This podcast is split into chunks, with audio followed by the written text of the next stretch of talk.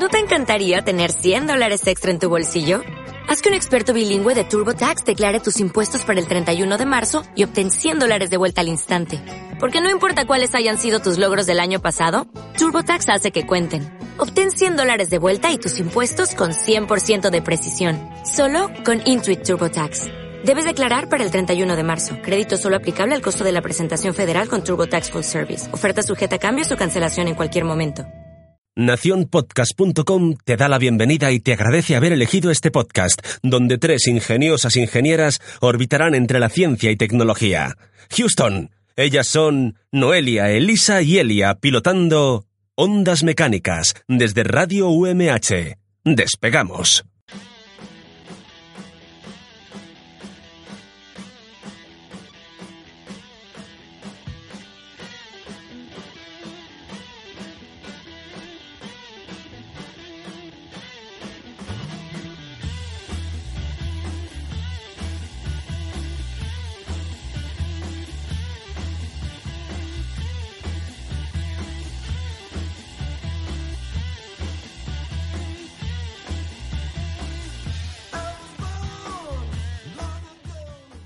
Arranca la carrera del Gran Premio de Ondas Mecánicas GP desde el circuito de Radio UMH. En boxes, preparando y ajustando la máquina, tenemos a Miriam Torres. La parrilla de salida la forman nuestras pilotos Elia Camacho. por Pauline Extremis, seguida de Noelia Manresa. La clasificación ha sido muy apretada, en la que las diez primeras terminaron en algo más de tres décimas. Bienvenidos a Too Fast, Two Engineers.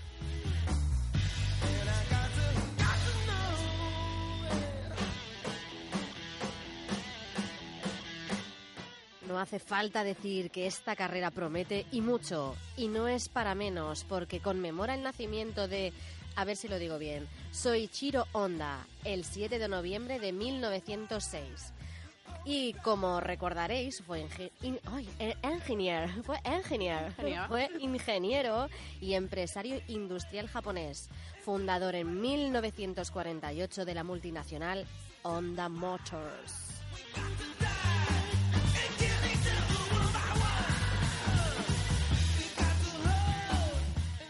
Gracias, soy Giro. Faltan escasos segundos para dar el bocinazo de salida. Motos en parrilla, gomas calientes y pilotos a punto de salir quemando rueda.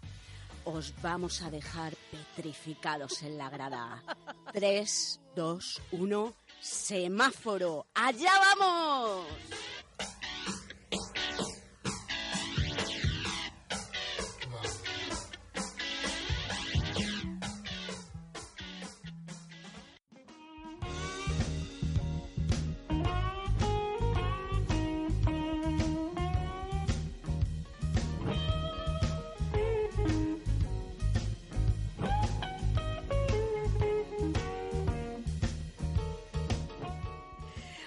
Esta intro me ha encantado. Se nota que cuando las hace Noelia le pone pasión absoluta. Sí, mucha, mucha. A las entradillas. Oye, ¿hemos dicho bien tu apellido, Miriam? No, ¿verdad? No. Porque no es Torres, es González. Claro, es que me he dado Es que cuenta lo has puesto mal tú. Sí, lo he puesto mal yo. Yo lo dejé en puntitos suspensivos.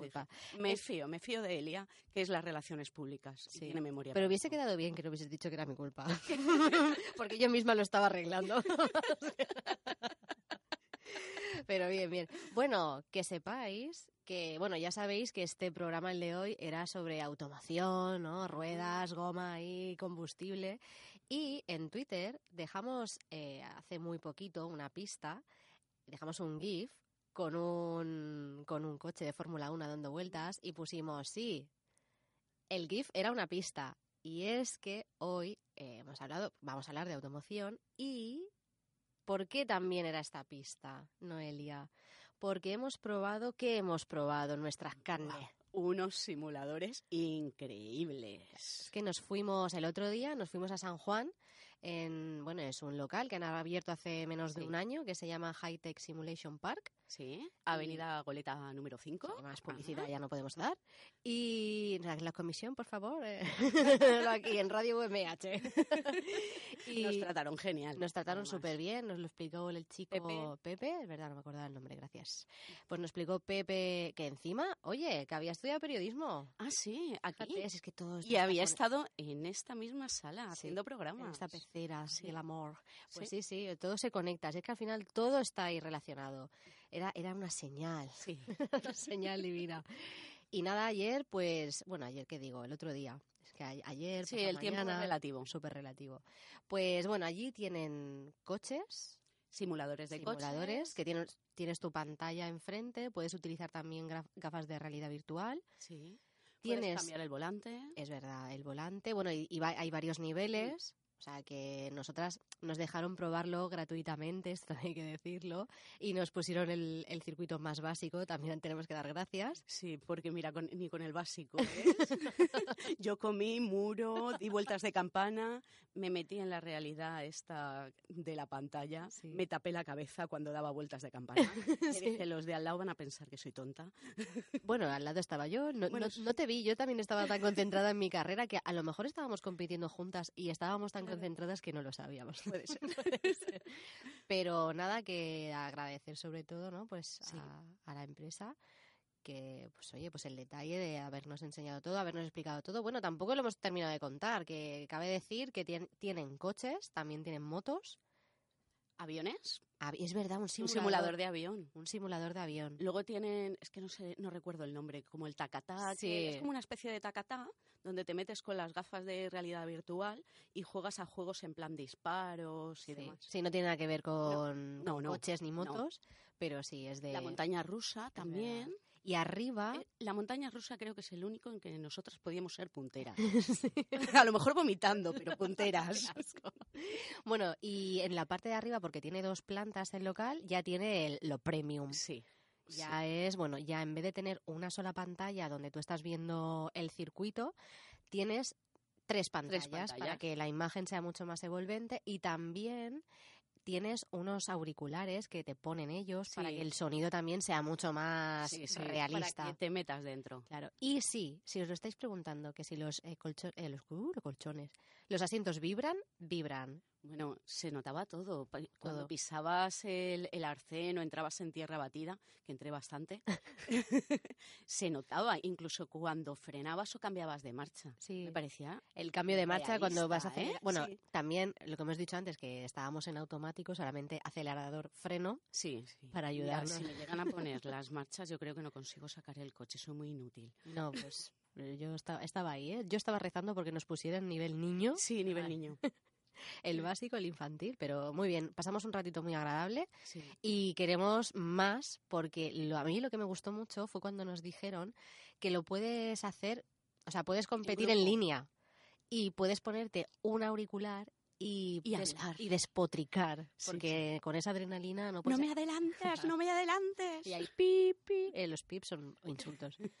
Pero nada, espectacular. Sí, además hacen fiestas, así que está bien para una reunión de colegas o fiestas de niños, sí. que nos contaron que hacía poquito habían hecho una de niños con de así como 10 años, tendrían que haber salido alucinando. Pues fíjate, una auténtica pasada. Estamos, estamos, alucinadas todavía nosotras, sí, sí. un crío. Y bueno, y también hacen competiciones, porque hay gente que es así más experta y más claro. del tema, que también hacen ahí competiciones. Así que, oye, pues enhorabuena por este por este negocio, que es para mí es algo súper original. Eso sí, no quiero saber lo que se han gastado en el equipo. Invirtiendo en dinero y en equipos, porque ahí tiene que haber pasta. Sí, además puedes cambiar los volantes, podías cambiar un montón de cosas. Tenías hasta, lo hemos dicho, que tenías hasta el aire, unos ventiladores chiquitines delante para la sensación ahí como de velocidad. Sí, es una auténtica pasada. Una pasada, ¿eh? una pasada. Hay que ir con colegas. Sí, eso, anotadlo, por favor. Anotadlo porque eso es un buen regalo. Eh, eh, ¿Os he dicho que mi cumpleaños es el 1 de enero? ¿No queda nada? bueno, venga. bueno, hilando un poco con la automoción, a mí que me gusta mucho el tema este de productividad, calidades y todas esas movidas, porque trabajo un poco de eso, algo sé, poco, pero sé. Me fascina mucho la historia de Honda, que es muy curioso porque hemos empezado nuestra entradilla con, o sea, de Honda, Toyota, que me he lado, quería decir que como Hemos empezado con la entradilla de Honda, pero yo voy a hablar de Toyota, así, porque somos muy chulas. Y entonces os voy a contar un poco la historia, porque es eh, una saga familiar y empieza todo con Sa- Sakichi. Ahora los nombres, Los por nombres- favor, no ríais. Y si hay algún japonés en la sala, que tampoco se ría. Sakichi Toyoda, no Toyota, Toyoda, Toyoda. eh, inició, bueno, era inició su andadura, ¿no? Digamos, era un- lo, que- lo que- lo que hemos dicho, que es una saga familiar que empezó desde la fabricación de telares hasta la fabricación de automóviles. O sea, cientos de años que han transcurrido desde una cosa hasta la otra. Y Sakichi venía de, bueno, nació en el 1867 y era de padre carpintero y su madre confeccionaba tela, ¿vale? Pero ¿qué pasa? Que Sakichi no quería seguir los pasos de su padre. Entonces, ¿qué pasó? Pues que él quería ser inventor. Y cuando en, la época en Occidente no se fraguaba la primera revolución industrial, en Japón, claro, eran también conocedores de, esa explosión de industrial y, bueno, de, de maquinaria, etcétera, y de avance para la sociedad. Entonces, ¿qué pasa? Que Japón hizo como una especie de llamamiento en plan, oye, necesitamos ingenieros o gente que sea inventora, autodidactas, pero que saquen el país adelante. Entonces, Sakichi vio ahí, ¡pum!, la luz. Y se apuntó. Y entonces, en 1891, inventó el primer telar de madera manual. ¿Vale? O sea, ya empezaba ahí su tracatrá con los inventos. Y en el 1894 inventó, inventó como una aplicación con, bueno, con los telares y con los hilos y tal. Tiene un nombre, pero como estáis viendo no lo recuerdo. Y bueno, pues después de estas ganancias pudo hacer una, su, su empresa, su empresa de, de, tela. Con lo cual, ¿qué pasa? Que ya tenía ahí su dinerico el Sakichi. Sí, ¿eh? El Sakichi para la, pa la, saca. Estoy intrigadita. ¿Cómo empiezas haciendo telares y acabas haciendo coches? Sí, sí, pues ya verás que está muy relacionado. ¿Qué pasa? Que claro, pues eso que le permitió abrir su, su propia compañía. Y en el, bueno, y siguiendo así en el transcurso de, del tiempo, en el 1897 inventó el primer telar, pero ya automático. Y fue el primer telar automático de Japón. Dato también importante. ¿Qué pasa? Que llegó la recesión, claro, eran épocas súper de guerras, primeras guerras mundiales, segunda, bueno, la segunda todavía quedaría, ¿no? Pero bueno, muy... Sí, muy movidas. Muy movidas, exacto. ¿Y qué pasa? Que entre la recesión y que él había invertido mucho en investigación y desarrollo, lo que llamaríamos ahora el I más de Basí, ¿no? Pues eso, que quería investigar mucho sobre los telares y dicen que eso fue también fruto un poco de, de, una especie de recesión en su propia empresa. ¿Qué pasa? Que en el 1910 fue obligado a renunciar de su propia compañía, porque también hay mucha filosofía cultural empresarial de Japón que cuando las cosas van mal, los sueles suelen renunciar, cosa que aquí no suele pasar. Suele pasar. La estoy cagando. Sí. Venga, seguimos un poco. Pues así es como un poco de. Ahí sí, sí que hay presión. Allí ¿no? sí. Y, y, es más una renuncia, como sí. estoy haciendo las cosas mal y, y tiene que seguir adelante. O Arakiri. Exactamente. Exactamente, ahí con la katana. ¿Qué pasa? Que años más tarde, él llegó a Estados Unidos, ¿no? Hizo un viaje y se fue a Estados Unidos porque ya se olía que ahí se fraguaba. Sí, había negocio. ¿no? Había negocio. Y se quedó prendado de los avances que había, sobre todo del automóvil. Mm. Y esa se lo apuntó. Total, que regresó, claro, regresó a Japón hipermotivado y fundó Toyota. También tengo que puntualizar que no voy a explicar todas las líneas, eh, porque Toyota ahora Toyota tiene millones de como de filiales, ¿no? Toyota no sé qué motos, vale. Voy a, voy a simplificarlo para que nosotros lo entendamos, porque yo es que conforme lo leía decía, madre mía, el compendio de empresas que formaba al final la estructura empresarial, organizativa y el núcleo, ¿sabes? Bueno, haciendo este pequeño inciso aclaratorio, ¿qué hizo? Ah, muy listo pues se, eh, se, puso a producir la tela de los coches. Empezó por ahí. ¿Ves que lo estaba pensando? ¿Has visto? Yo sabía que, que, que, lo ibas, que lo ibas a sacar rápido. Habrá empezado por telas, tapicerías. Claro, empezó ahí a hacer tapicerías y entonces pues es, él producía y lo vendía y ganaba su dinero. Pero claro, él quería más, él estaba prendado del automóvil. De la tapicería, hacer un motor va trecho. Claro, va, va, sí. Ahí necesitas a gente ya más sí. experta. Pero bueno, Eh, ¿Qué pasa? Que junto a él estaba su hijo, su hijo que es Kichiro Toyoda. Y entonces su hijo ya era ingeniero. Amigo. Y ahí ya, estaba, ahí ya estaba el tema, ahí ya más potente. Y en 1927 vendieron los derechos de la patente de, de- de los telares y sacaron el dinerico. Y con ese dinero se lo dio al hijo, al Kichiro este, y él ya ahí ya hizo ya el imperio. El imperio contraataca. Amigo. Sí, sí. Y bueno, con este dinero, más que nada, también sirvió para investigar sobre la producción del automóvil. Que esto es interesantísimo. Sí. Y entonces, junto a su equipo de ingenieros, ¿no? el Kichiro, en 1930 empezó a construir el primer coche japonés. Y pero el mismo año falleció su padre, el, el, Sí. El, el Shakiro este, el Shakiro. Perdón, no se llama Shakiro, pero vamos a simplificar también. Y claro, es una pena porque el hombre no vio al final vio realizado su sueño. ¿no? Bueno, pero en 1933 ya empezaron a desarrollar el primer motor. Y en 1935 ya se hizo el primer prototipo de, del automóvil. Pues no tardaron tanto. No, un, pa- un par de, un par de añitos, que el prototipo era el A1. Pero ¿qué pasa? Que ya ahí ya llegó la Segunda Guerra Mundial y se paralizó un poco. Claro. eh, se dedicaron también a fabricar los camiones de la guerra, que eran súper simples porque ya la economía también estaba muy mal, estaba la- pues estaban Sí. fatal como país, ¿no? Entonces hicieron, pai- oh, iba a decir un países, hicieron camiones hiper simples que a lo mejor llevaban un solo foco. Claro. ¿Sabes? O sea, era, no sé, lo Ahorrar al máximo, me encantó ¿no? eso, sí, sí, sí, sí. máximo. ¿Qué pasa? Que claro, tras la, guerra el país se quedó muy tocado y en el 1940 la empresa casi quiebra. Hubo grandes movimientos laborales porque claro, estaban dejando de, de ganar su sueldo, hubo muchas restricciones y cerraron varias plantas de ensamblaje. Y entonces se repite un poco la misma historia, que por la cultura del país, pues Kichiro Toyoda tuvo que renunciar junto a otros directivos. ¿Qué pasa? Que en el 1952 Kichiro Toyoda fallece. Una, mm, una pérdida pues muy, muy grande. Pero aquí, como todos eran familia, no pasa nada, porque uno de su, un primo suyo, un Toyoda también, retomó un poco la dirección de la empresa y hicieron un poco resurgir otra vez el, el imperio automovilístico. Y también me parece súper curioso un dato que voy a dar a continuación, que los americanos, fíjate Le tú, la contra comprar eh, les, les hicieron un encargo de una flota de camiones para la guerra de Corea y entonces eso fue como una reactivación de, de su economía, ¿no? Bueno, total, el primo este que estábamos, que Sí. nos habíamos quedado en el primo, contó con uno de los de las manos derechas de, de la compañía, que es el cuñado. no, este era un, este era un jefe, mal. era un jefe de sección, que es Tai- Taichi, Taichi Ono.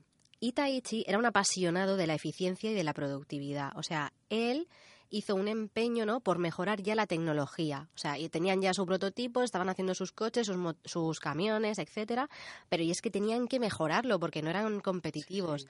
Claro, Estados Unidos era nueve veces más productivo que, Sí, que Japón. Japón. Entonces Taichi empezó a medir todos los tiempos de las máquinas, Los paros. los recorridos, claro, eh, las proximidades entre las líneas productivas. Bueno, tanto es así que se llegó a, a crear el propio sistema de Toyota, que de hecho es, vamos, es tan simple como el sistema de producción Toyota, el TPS que se llama en inglés, el Toyota Production System.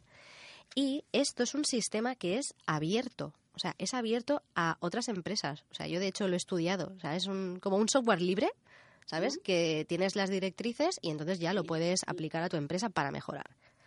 Bueno, nos hemos quedado a- en eso de lo- del 1950, que ya Toyo- Toyoda todavía era líder en Japón. Pero claro, ¿qué pasa? Que se querían expandir a Estados Unidos. Y la única manera era, pues, adaptarse un poco a los gustos del consumidor, etcétera. Vale, lanzan la línea.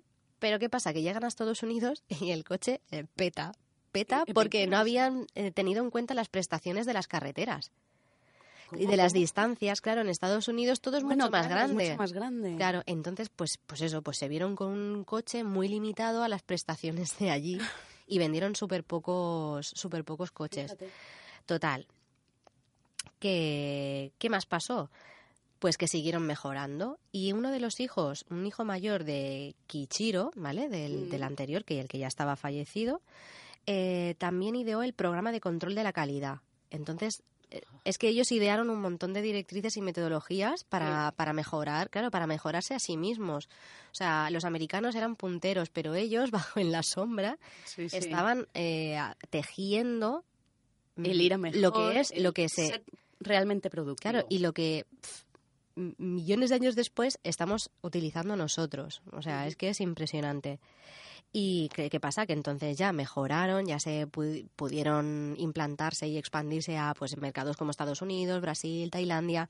¿Qué pasa? Que los mercados europeos eran un poco más complicados porque el tipo de coche que fabricaban ellos eran unos coches más eh, pequeños, eh, económicos, eh, con prestaciones ya mejor tecnológicamente. ¿Y qué pasa? Que también les vino bien a ellos porque en la, en la crisis del petróleo de 1970 es donde s- más expansión tuvieron, por ejemplo, en Estados Unidos. Porque claro, era lo que buscaba la gente, un coche, sabes, eficiente, que consumiera menos, más pequeñito, que incluso a lo mejor lo podrían lo, pudi- lo pudieran tener más de dos personas en la familia. Y ahí ya Donde dieron en el clavo, ¿no? ya lo que dieron en el clavo. Y, y bueno, y curiosidades. Como he dicho antes, implantaron un montón de metodologías, lo que hoy se conoce la filosofía Kaizen, Sí. que es de mejora continua. El sistema que hemos dicho, TPS, que como ya he citado, pues eso, que lo pueden utilizar un montón de, de empresas y compañías. Es más, Porsche, ¿vale? Sí, Porsche, Porsche. Porsche, eh, tuvo, bueno, llamó a Toyota para que les mejorara, para que les hiciera ahí un asesoramiento tecnológico y de productividad para que les hiciese ahí una mejora. O sea que Sí, sí. para que, que veamos ¿no? hasta qué punto, hasta qué punto, oye, pues ahí estaban. Y luego traigo unas curiosidades. Venga, dispara. Disparo. ¿Cuánto tiempo me queda? O arranca. Me queda. Venga, cinco minutitos más. bueno, primera curiosidad. En 2012, Toyota fue el mayor fabricante de coches. ¿Vale? Hasta ahora, de momento, esta noticia es de 2017, o sea que 2018 todavía no se ha cerrado. O sea que exactamente, 2012 fue la compañía que más coches vendió. Eh, todavía siguen con el mercado textil. De hecho, eh, hay telares automáticos y máquinas de coser que son Toyota, o sea, Toyota. con lo cual, fenomenal. ¿Y qué más? Existe un coche para de calle, o sea, Sí. ¿vale? que, bueno, ya no circula porque está en un museo, pero llegó a existir un Toyota GT1 que fue de carreras, o sea, que se ideó para las Sí. carreras de Le Mans, estos de los 24 horas, pero que actualmente está en el Museo de, de Colonia. También, así, tuvo la marca, fue su debut en competición data de 1957 en el Round Australia Rally con Toyota Crown, ¿vale? Este era el modelo, Toyota y completó este rally con 17.000 kilómetros en 19 días y quedó en eh, la posición eh, 47 de 86, o sea que bueno, pues, mm, pues no estaba muy No, mal, no. ahí más o menos en medio, ahí tirando un poquillo para abajo, pero bueno, por ahí, por ahí. Y este dato también es muy bueno porque es hiper actual. Han ahorrado unos 85 millones de toneladas de CO2 porque han vendido hasta la fecha 11 millones de vehículos de vehículos híbridos. Así que Yo tengo una petición para Toyota. sí, lo sé y quiero y quiero que todo el mundo lo sepa. Yo quiero Cuenta lo le- que cuenta lo que nos pasó, una pequeña anécdota. Nada, volvíamos de, de las JPod de Madrid y como íbamos entretenidas charlando, viajé desde Madrid a Alicante, eh, además con el control de velocidad puesto, ¿qué ocurre? Que vas pendiente de la carretera, no vas pendiente del cuadro de, de mandos.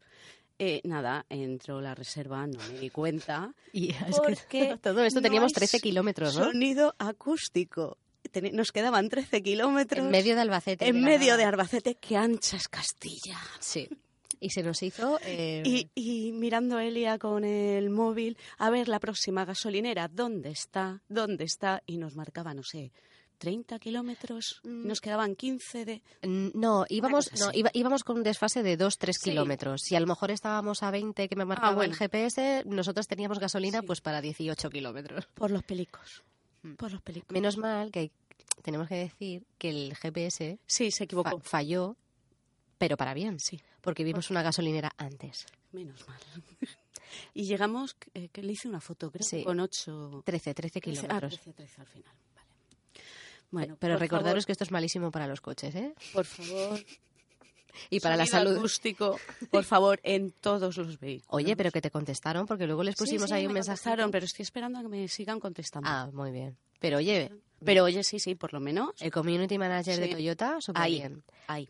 Y otra cosa, porque seguramente estaréis diciendo, ella, Elia, estaba hablando de Toyota, pero ahora es Toyota. Toyota. Pues esto fue un cambio allá por el 1989. No, mentira, fue un cambio. No, el año no lo tengo, mentira, esto está de otra cosa. Porque decían que era, tenía como mejor fonética, ¿de acuerdo? Mm. Y además, eh, de acuerdo con su escritura, eh, se ve que se acompaña con, con ocho trazos. Sí, a lo mejor es Sí, con ocho trazos. o algo, ¿no? Sí. Y como que auguraba ya pues buenos presagios, buena suerte y tal. Qué interesante. Y el logo de Toyota también es muy interesante. Son tres elipses que conforman, digamos, lo que es el, el, la- la- el tener en cuenta a los clientes, a los consumidores, junto con la marca y todo eso que envuelve, ¿no? El, el elipse grande envuelve al producto y a los consumidores. Qué bueno. Y esa era la última curiosidad, así que espero que os haya encantado mi sección de hoy, porque Toyota lo vale.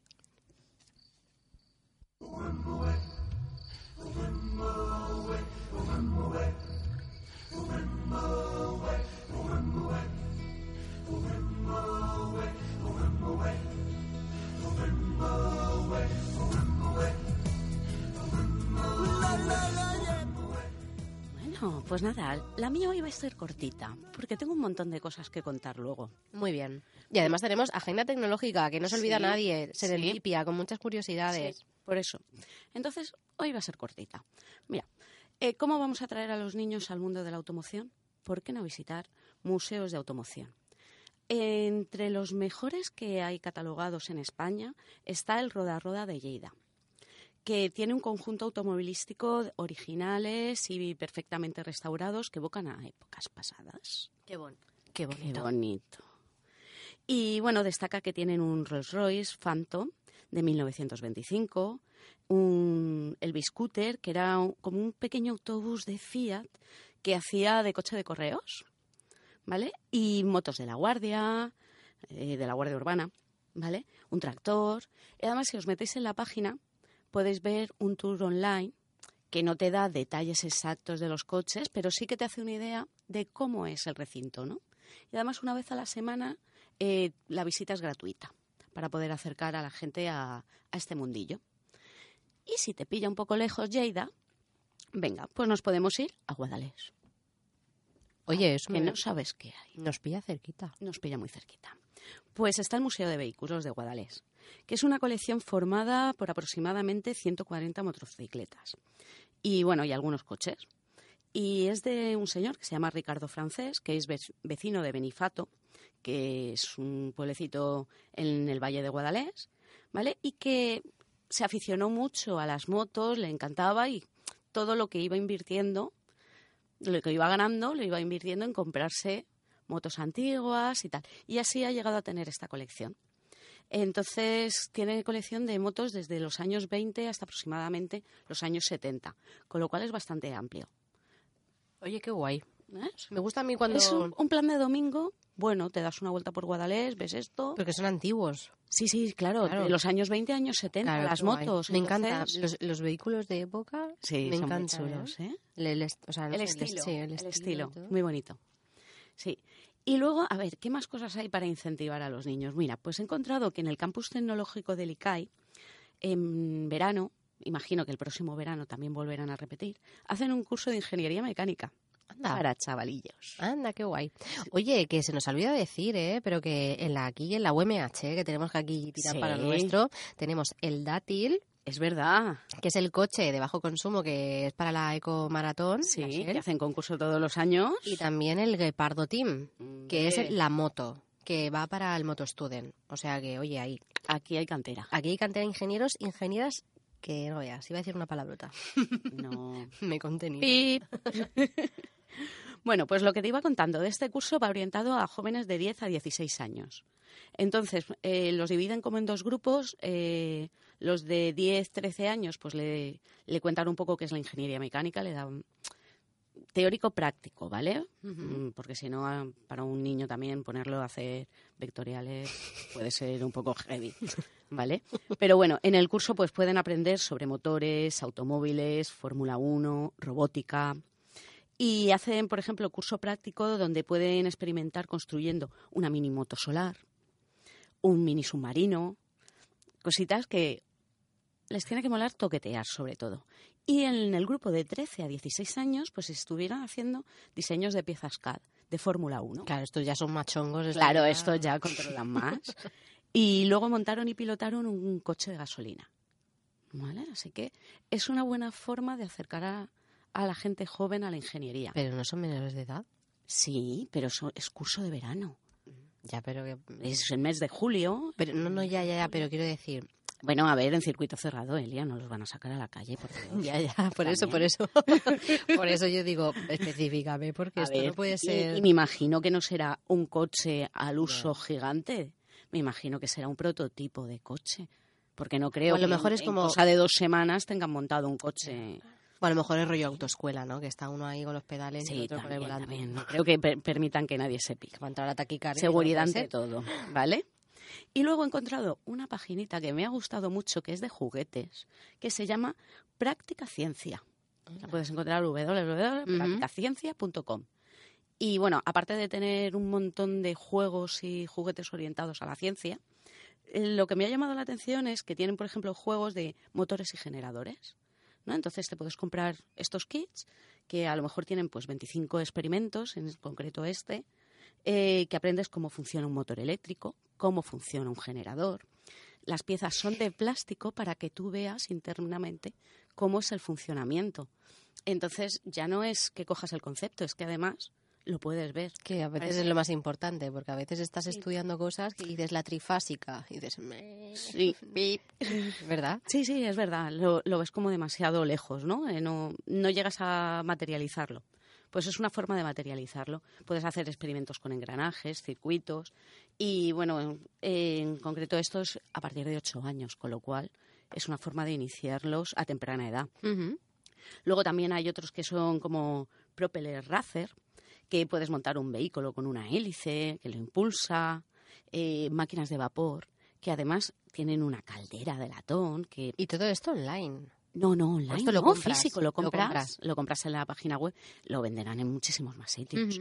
Pero que me ha llamado la atención esta página web porque tenía muchos juegos, Que es que yo estoy un, poco, juguetes orientados a la ciencia. estoy un poco empanadilla. ¿vale? Y entre otros estos que nunca había visto este tipo de, de kits, ¿no? Que te los compras, te los mandan a casa y tú te- en casa te lo montas. Vale. Muy bien, qué interesante. Sí, o tienes, por ejemplo, un- puedes montar un motor de combustión interna y te hace, bueno, pues... Así, facilito. Simula la ignición del arranque de las bujías, tal, es transparente, ves un poco cómo es la movilidad del motor por dentro, ¿no? Al ser todo Chica. plástico transparente. Chica, qué interesante. Ah, que sí. Sí, sí. Venga, Oye, pues es de para Reyes. sí, ya me puedes comprar uno. Y con esto, ¿ves? Ha sido cortito. Pues sí. Oye, tú. Qué rapidez. Es que luego voy a hablar más. Muy bien.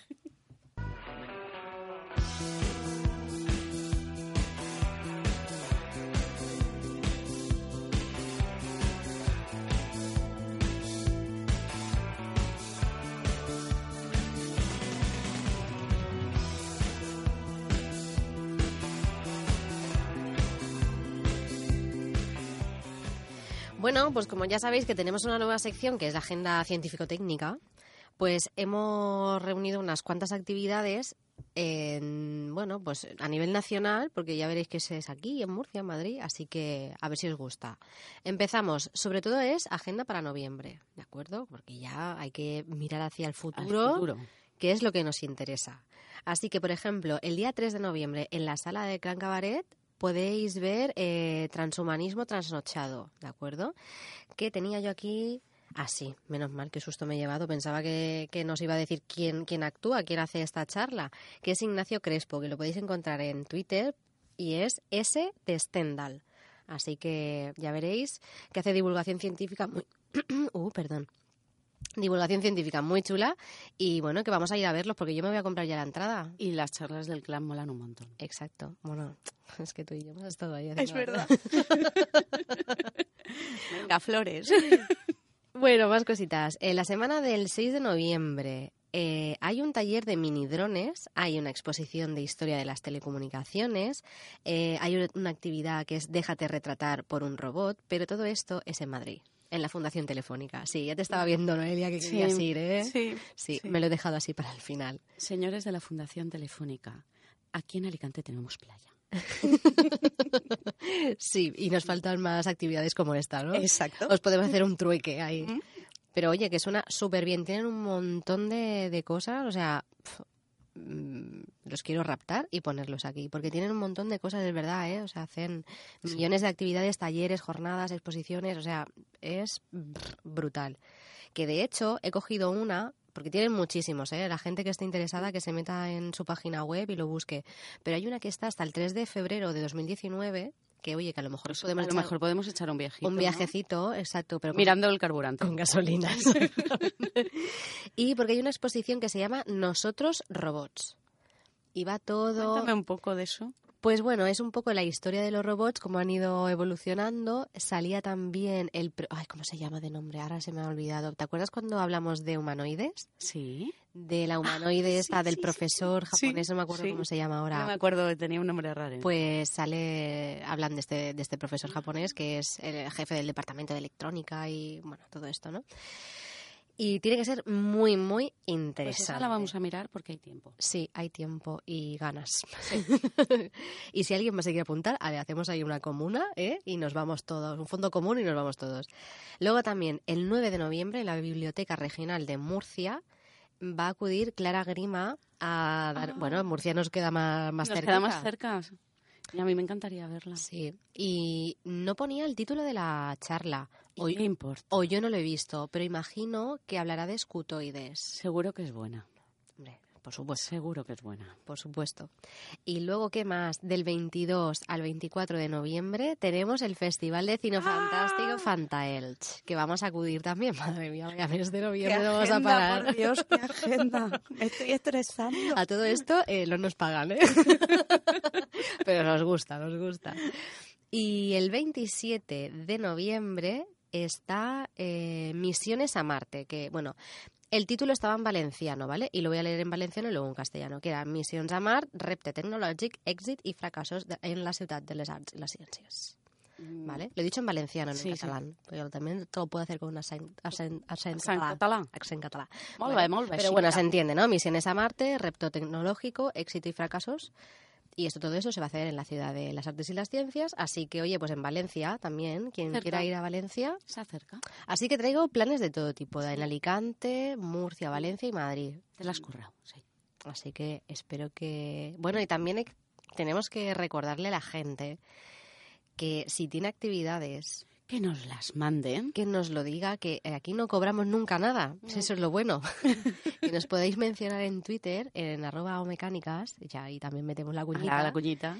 Y, y, oye, pues nos mencionáis, oye chicas, que tenemos esto, esta actividad, esta jornada, esta exposición, este, no sé, esta obra de ¿Y teatro nosotras que, lo contamos? que es sobre mm, alguien científico o no, pero bueno, que vaya relacionado sobre todo con la ciencia y la tecnología, que eso es lo que a nosotras nos gusta y lo que nos gusta difundir.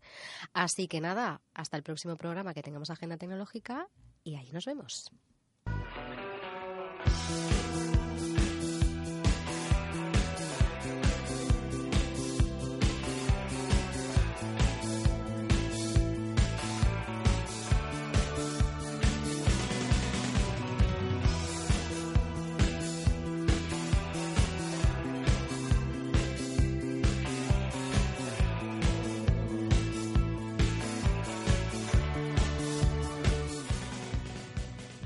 Pues mira tú, que aquí en Serendipia, las cosas que me he encontrado. ¿Qué te has encontrado? Cuéntame. Pues mira, Pero va relacionado también de automoción. claro, todo, todo, Me todo. encanta, me encanta. A ver, cuando estuvimos en las JPOD en Madrid. Oye, pero ¿De qué, qué- estaba? aterciopeladas nos hemos puesto de repente, sí. ¿no? Ay. Es que he dicho, no sé qué ha pasado. Como es la última sección, pues a lo mejor. tiernas. Como ya hemos calentado motores. Es verdad, jo, es que esto está... ¿Qué vimos en la ciudad de Madrid que nos llamó mucho la atención por la cantidad que vimos?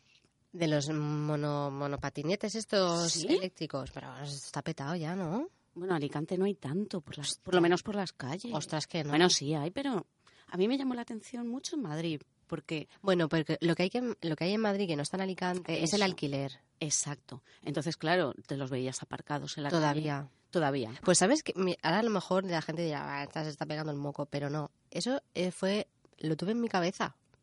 Yo las compré esas con alas. Así, de repente. ¿Sí? ¿Tuviste No, esa la- visión? La, la bolsita de cómo ahorrar en bolsita y en plástico para no cerrarlo. Ah. Y, y estuve a punto de decírselo a Usón. Pues muy- no, no, pues yo te digo que lo de los patinetes, lo del alquiler de patinetes, pues eh, llegará supongo que Alicante si no restringen por normativa y cosas así, ¿no? Pero te juro que lo pensé. Y no, ya, Ya. que, ya que estoy. Es que es eso. Muchos lo pensábamos algunas cosas, pero el Otros- que vale es el que la lleva a cabo. Exacto. Luego te quedas ahí, con alas. Claro, yo estaba ahí pues en el bar tomándome una cerveza mientras lo pensaba y ahí, ahí me quedé. Exacto. Eso es lo malo. Bueno, pues nos parece así súper novedoso de, ah, mira, que se han puesto de moda, hay un montón, qué cosa más nueva, qué cosa más útil, qué cosa más tal. Sí, sí, eh, que se inventaron en 1915. Toma ya, con diferencia, pero en 1915. ¿Qué te parece? Pero motorizados no, ¿sí? Sí, sí, sí. Pero a ver, no eran eléctricos como ahora, Sí, sí, sí, oye. ¿vale? Eh, iban a combustible. Pero bueno, eh, fue la primera scooter del mundo, en realidad. Y tenía, o sea, ya colgaremos en las redes sociales las fotos. Se llamaba Autoped. sí, sí, tiene un nombrecito de Autoped. Ostras. Y, y bueno, eh, fue manufacturado en Nueva York entre 1915 y 1921. Cor- costaba alrededor de 100 dólares de la época. O sea, me imagino que sería pasta. una pasta gansa. Pero pasta, pasta, gansa. Y podía alcanzar hasta 40 kilómetros hora. Coi, coi. O sea, la imagen es lo mismo que un patinete eléctrico. ¿Vale? Ponle las formas más ovaladas, ponle un poquito más a la época de 1915, pero es igual. O sea, Estoy anonadada. ¿a que sí? Mm. Bueno, es que nos pensamos que todo es muy actual, pero... sí, esto es como la moda, todo.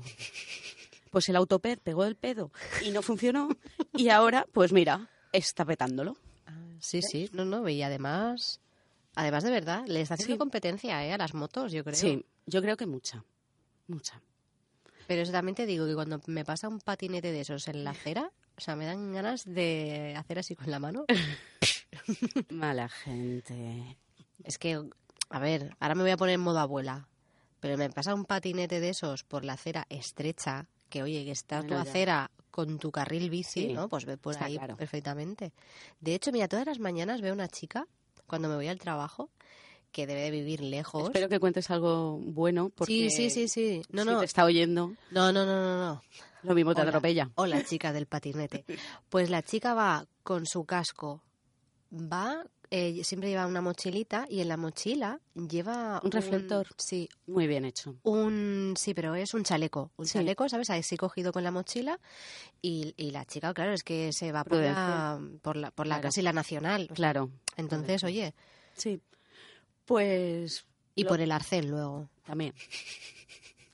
Pero bueno, ¿ves? Es una forma de moverte fácil, rápida, lo, te lo llevas a cualquier sitio y demás. Pues Así sí. que es algo cómodo. Sí, sí. Pero la verdad es que sí, tiene, a ver, tiene ventajas, ¿eh? Está Sí. muy bien. Pero fíjate, cuando salió el autoped, una de las principales características era la facilidad de aparcamiento. Y Lo vendían como es muy fácil de aparcar, es muy fácil de mover, es muy fácil de tal.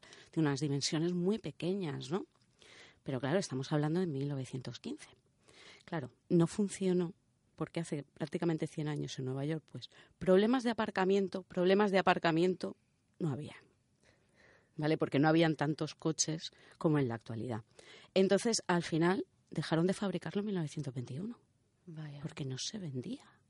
No tenía una tirada. Eh, a Europa llegó y se estuvo fabricando en Alemania y lo mismo entre 1919 y 1922 aproximadamente, una cosa así. Y el tema es que parece ser que hicieron un buen trabajo de publicitación, ¿no? Pues me estaba Publicidad. pensando en lo mismo, en lo mismo. Digo, es que a lo mejor no tendrían ahí un buen No, no, pues- departamento de marketing o algo. Parece que sí, que lo publicitaron muy bien, que eh, los contratos y llegaron a hacer contratos con el servicio postal para repartir las cartas de una forma más rápida y tal. Y bueno, ah, una curiosidad es que la barra del el palo donde Sí. te coges, Sí, sí. eso era un depósito eh, como de segunda, digamos. Por, si- era la reserva reserva, ¿vale? Era el palo Sí. y se doblaba también, o sea, es que era muy muy parecido a Y tengo lo- ganas de ver las fotos. a lo de a lo que existe hoy, ¿vale? Así que ya las subiremos. Es interesante. Pues bueno, pues hoy sí que ha triunfado, porque mira. Viva el autopet. Bueno, y otra cosa que te quería contar, la isla de Man. Mm, porque es el circuito más peligroso del mundo. ¿Sabes cuántos pilotos han fallecido ya? Ahí. mm, Nos ponemos tétricas. pero- No, no, no, no. No quiero hacer, no quiero hacer un. Pero lleva eh, a fechas de 2017 254 pilotos. ¿Pero qué dices? En Debe- 110 años de carreras. O sea, la tasa es muy alta. Sí, sí. Es muy alta, pero es que, a ver, es un circuito que en la actualidad corren a velocidades puntas superiores a los 300 kilómetros hora. Van autoped, autoped. Ya ves. Y, y bueno, es que no es un circuito como el que vemos en las carreras normalmente, ¿no? Circuito cerrado, en una zona. tal. No, no tiene nada que ver con eso. Lo que hacen es que cortan parte de la ciudad, es una carretera, ¿vale? De- Sí. La cierran al tráfico Sí. y ahí es donde se hacen las carreras. Como Mónaco, cuando Sí, hacen. una cosa así. Eh, entonces, claro, tú piensas que estás corriendo a 300 kilómetros punta entre muros, guardarraíles, bordillos, casas, campos, eh, gente que te puede, o sea, tú te vas a verlo y te puedes poner en plan de voy a ver si me depilan las piernas en la pasada. No, es que de hecho estoy buscando porque. O sea, sí, estoy buscándolo en internet aquí mientras estás hablando porque quieres. O sea, veo la isla y veo el circuito. Digo, claro, sí, es, es- Sí, es la que es una carretera, Sí, sí. una carretera que, pues- que la cierran al tráfico. Es que me quiere sonar porque. Sí, es súper famosa. Sí, pero ¿eh? como que no, la, no le ponía yo imagen. Además, como peculiaridad, las motos salen de una en una. O sea, digamos que empiezan, hay una fila de indio y van saliendo las motos. Y además es que salen con muy pocos segundos. Entonces, claro, es una carrera muy complicada. El circuito, bueno, el circuito, la carretera, Sí. eh, son unos 60 con 67 kilómetros aproximadamente. ¿Vale? Hay imágenes que alucinantes. Te metes en YouTube y encuentras, después se te ponen los pelos de punta. Como escarpias. Sí, sí, sí, como escarpias. Y bueno, y en mil, fíjate, en 1920, Sí. ¿vale? La velocidad media del ganador fue de 89,51 kilómetros. En 1920. Y actualmente, Ah, vale, vale, vale, vale. Sí, sí, media, sí. ¿eh? No Sí, te sí, estoy sí, hablando sí, de sí. velocidades puntas, Sí, sí. velocidades medias. No, como antes me habías dicho lo de los 300, digo, sí, pero ver, es ya. velocidad punta. Pero actualmente la velocidad media está en 212, Hostia. que no es moco de pavo, en plena ciudad. Escúchame, sí, 89,5 era lo que corría mi moto truca. Echaba fuego por el tubo de escape, pero los alcanzaba. O sea, fíjate tú el cambio, la evolución de los motores de aquel tiempo hasta ahora. Y bueno, y luego debe haber gente que, pilotos, que deben de tener a la muerte por novia, porque si no, no me lo explico. Porque, por ejemplo, Joey Dumpol o John McGuinness eh, han sido capaces de ganar de 26 a 23 veces respectivamente el premio. O sea, tienes que ser novio de la muerte para jugártela tantas veces y no caer. Porque es peligrosísimo. Tiene que ser increíble verlo. Bueno, los amantes de las motos tienen que... Sí, tiene que ser alucinante. Pues sí, sí. Así que nada, esto por aquí y te cuento otra cosa más. Ahora que estamos hablando de accidentes, Sí, así de buen rollo, así así, que- para sí, empezar bien el rollo fin de semana. y tal. Fíjate, está el Crash Test Dummy. Ajá. Te voy a contar un poco cómo surgió todo esto. Sí, porque lo, del lo dummy. del dummy ese me suena. ¿Te suena? Mira, son maniquís para empezar ensayos de choques y colisiones. El monotito este que Ah, lleva sí, sí, sí, sí, el circulito este y tal en la cabeza. Sí, para, no poner a tu peor enemigo a hacer el test de, de, de impacto. Exacto. Pues estos son muñecos antropomórficos, que no es nada más que tienen apariencia humana, ¿no? Y, y bueno, se utilizan para las pruebas de seguridad de automóviles. Y bueno, que todos hemos visto en la tele, ¿no? sí, Cuando sale. además lo han sacado en campañas de la DGT, Exactamente. ¿no? de concienciación y tal, con lo cual sí que tenemos esa idea de lo que es el dummy, Sí. aunque a lo mejor a primeras no, no caigamos. Y bueno, pues son muñecos que intentan eh, asemejarse lo más posible a un humano para que luego los resultados de las pruebas sean lo más parecido a lo que puede Exacto. ocurrir en la realidad. Entonces tienen articulaciones, eh, son muñecos que no es simplemente el muñeco, ¿no? Porque nosotros lo vemos en la publicidad y pues es un muñeco que salta, que, bueno, que salta, que sale lanzado más bien. Sí, sí. Eh, y bueno, lo que tiene son muchos instrumentos. Eh, por, Por dentro, y tal, muchos instrumentos, muchos sensores para recolectar información de velocidad, impacto, fuerza, torsión del cuerpo, todo esto. ¿no? Ujú. Y con eso Claro, y ya un poco calcular, bueno, imagino que luego, ¿no? Los programas que tengan calcularán luego los daños internos que eso Claro. significa y bueno, las Claro. consecuencias que, que acarrae. Que acarrae. Sí. ¿Acarrae? No. a-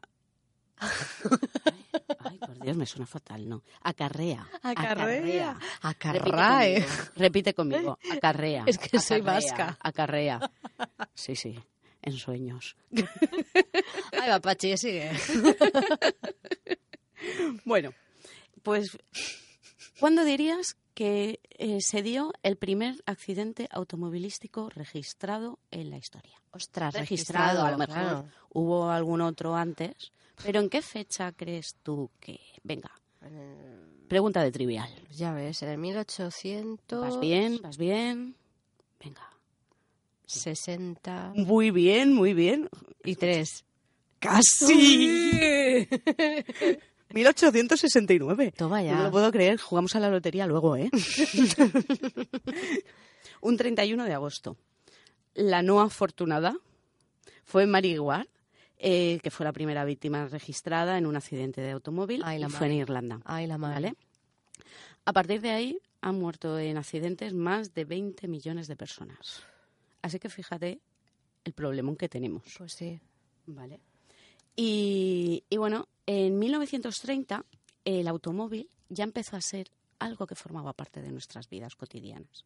Ya no era aquello que, como la tele de antaño cuando salió, que te ibas a casa del vecino rico, ¿no? Que la tenía, o el ordenador en nuestro caso, o no, ya formaba parte de la familia, formaba parte, estaba integrado totalmente. Entonces, ¿qué ocurrió? Que con esa integración en la vida cotidiana del automóvil, también vi- se vieron aumentadas las tasas de mortalidad por accidentes. Claro, también creo que antiguamente carne, com- ca- carne como que le dabas a la llave y empezabas a circular. Ya. En normas de... Ya, ya. Hombre, cosa, todo y, las, todo va- las medidas de seguridad luego del coche, lo que han ido Claro. inventando también Claro. es un plus. Claro, todo va unido. Entonces también pensemos que los coches no son como los coches de ahora. Eh, Ni las personas. y las personas también. Pero, por ejemplo, el salpicadero, que ahora tenemos salpicaderos con airbag, son plásticos, tal, el salpicadero era metálico. O sea, Era una- era una mal- dabas un golpe te dabas con una chapa en la cabeza. Era una maldita guillotina eso. Vamos. Eh, la dirección, la dirección no es como las de ahora, ni los cambios de marcha. Se sufrían empalamientos. por no te rías. es, que, No seas cruel. es que empalamiento, ¿sabes? No, no, no. Es que, claro, les empalaba Claro, la que- dirección en el cuerpo. Es que, Y claro, una, a ver, se- viéndolo desde los costes de sanidad, era muy costoso porque tenías gente inmovilizada que seguía viviendo y que necesitaba muchas ayudas, muchos costes, muchas operaciones. Sí, sí, lo estoy viendo de una forma muy económica, ¿eh? De números. Imagino que la persona ya tendría suficiente, ¿sabes? Sí. Con, con seguir vivo. ¿sabes? Fíjate, pero es que, por lo visto, claro, esto era uno de los problemas gruesos, ¿no? Y, y bueno, el cuerpo del automóvil era rígido, con lo cual el impacto no, el- no había esa amortiguación Sí, ni nada. sí, sí, con lo cual todos los impactos se trasladaba a las personas que viajaban. Era un golpe seco. Exacto. Entonces, bueno, fíjate, en 1950, que no nos queda tan lejos, ¿eh? Los fabricantes de coches pensaban que si tenías un accidente, lo más lógico es que te murieses. Punto. Claro, como que no había, no había Que remedio. No había remedio, que era algo que, bueno, te accidentas, pues te mueres o te empalan. ¿Vale? Un pincho por uno ahí, venga. Sí. Pero había gente que todavía tenía afán de decir, bueno, esto seguro que es mejorable. Y eh, fíjate, en 1930 empezaron a hacer pruebas con cadáveres humanos. Que no sé si esto te salta la chispa de algo que estuvimos escuchando, de unas compañeras que hablaban de esto de que cedías el cuerpo a la ciencia. Ah, sí, sí, sí, sí, sí, Sí. sí, sí. Y entonces, ahí me viene muy bien, porque a colación de todo esto que estás diciendo, vamos a recomendar su podcast, que ellas son Ana Rota y Ana Peña, que hacen ondulados y tienen un, pues eso, es un podcast de ciencia que recomendamos desde aquí y que, oye, que es muy interesante. Y también es muy interesante el otro podcast que se llama A Ciencia Cierta. Así que nada, con estas dos recomendaciones, eh, bueno, no, no nos despedimos, ¿no? Tranquilos. A ver, que a me esas- quiere hablar de mi libro. Con estas dos recomendaciones lo que vamos a hacer es, pues oye, pues dar otras recomendaciones en el programa siguiente. Eso es lo que quería aclarar. Sí, ya me querían a mí mandar al parque. Bueno, bueno, pues eh, las Anas, Sí. ¿eh? como cariñosamente las llamamos Sí. nosotras, pues tienen un pod- eh, en su podcast, uno de los capítulos hablaban que si qué ocurría si donabas tu cuerpo a la ciencia y demás. Pues mira, se hicieron pruebas con cadáveres humanos para ver cómo reaccionaban. Lo que hacían era atarlos a los sillones de los coches, ponerles, acelerar el coche, estamparlo y ver qué pasaba, ¿no? Pero claro, empieza a pensar que tú donas el cuerpo a la ciencia o vete a saber de dónde sacaban en aquel tiempo el cuerpo. A lo mejor no habían donaciones como... Ahí el, como ambi- hoy, ¿no? el ambientador de pino tenían que poner como... Claro, además, esto era de un solo uso. Una vez que estampabas el cuerpo, pues para poco, si se destrozaba, para poco más te podía servir. sí, el cuerpo y el coche. Sí, sí, pero bueno, lo importante en este caso era el cuerpo, ¿vale?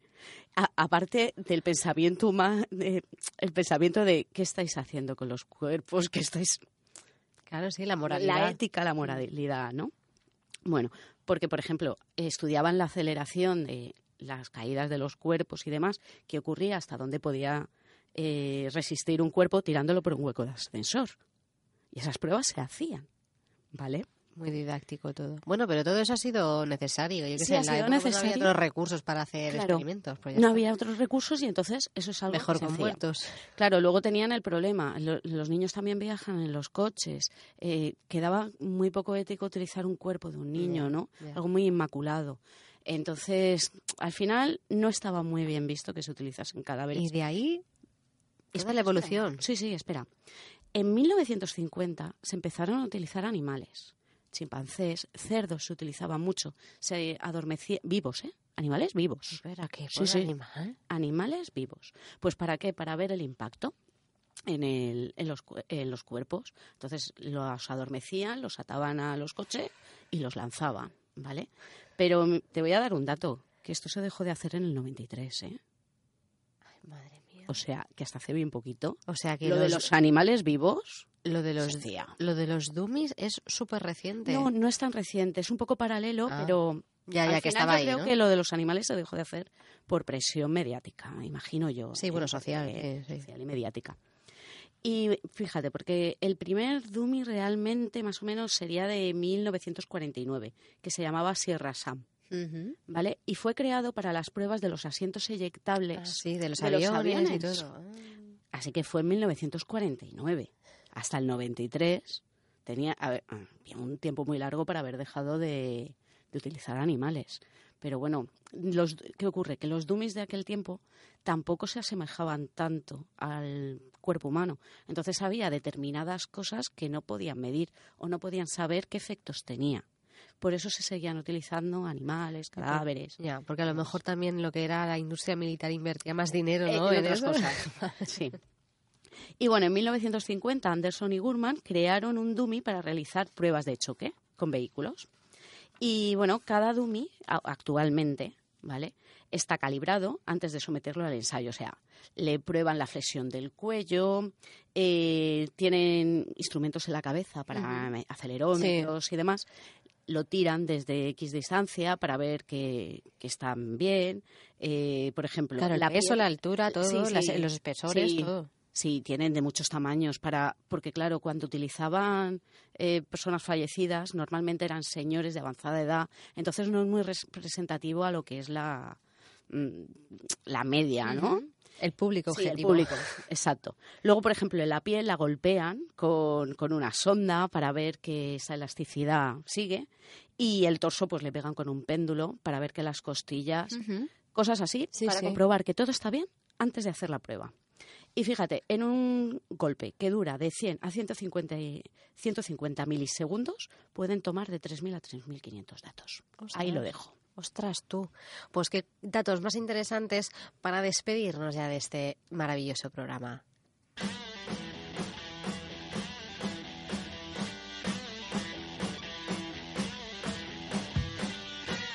Así que, bueno, ya sabéis, seguidnos en Facebook y en Twitter como Ondas Mecánicas o amenazamos con pisar un circuito real. Palabrita de piloto caracol.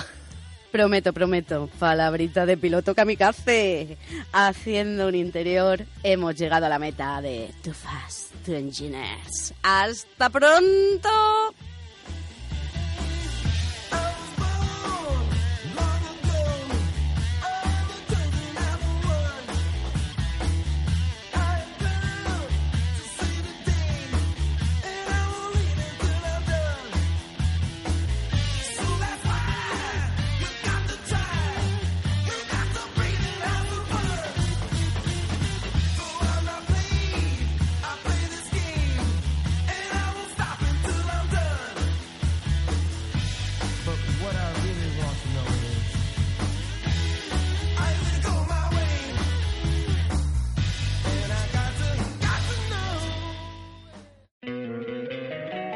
Encantaría tener 100 dólares extra en tu bolsillo? Haz que un experto bilingüe de TurboTax declare tus impuestos para el 31 de marzo y obtén 100 dólares de vuelta al instante. Porque no importa cuáles hayan sido tus logros del año pasado, TurboTax hace que cuenten. Obtén 100 dólares de vuelta y tus impuestos con 100% de precisión. Solo con Intuit TurboTax. Debes declarar para el 31 de marzo. Crédito solo aplicable al costo de la presentación federal con TurboTax Full Service. Oferta sujeta a cambios o cancelación en cualquier momento.